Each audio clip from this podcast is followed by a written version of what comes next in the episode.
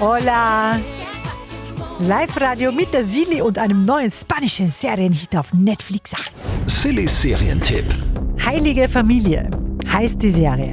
Nach Haus des Geldes war eine Hammer-Serie, wissen wir ja, die Spanier, die haben einiges drauf, was Serien betrifft. Übrigens zwei Hauptdarsteller jetzt bei Heilige Familie kennt ihr sogar schon aus Haus des Geldes. Worum geht's in der neuen Serie?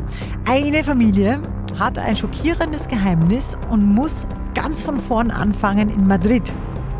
Am Anfang erfahrt man noch nicht so viel, was da jetzt eigentlich los ist hinter den Kulissen, außer dass einiges seltsam ist. Zum Beispiel der Sohn, der wird untertags immer eingesperrt.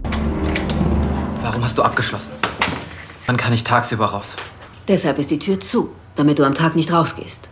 Abends ist es sicherer. Bald wird alles anders, Abel. Außerdem tauchen da seltsame neue Bekanntschaften auf.